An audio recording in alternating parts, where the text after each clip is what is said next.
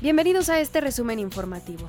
Se desplomó un avión tipo Cessna 650 a los pocos minutos de haber despegado del Aeropuerto Internacional Heriberto Jara Corona en Veracruz.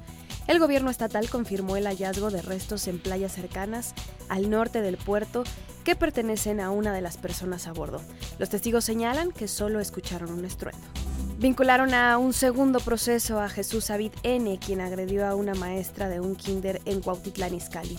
Se le acusa del delito de tentativa de homicidio en agravante contra una mujer, a quien hace 12 años amenazó con un arma. En París, Francia, fueron liberados a las dos personas detenidas que habrían abusado de una turista mexicana cerca de la Torre Eiffel. Anteriormente se había informado que las autoridades buscaban a otros tres hombres implicados en el ataque. La Fiscalía parisina continúa con la investigación.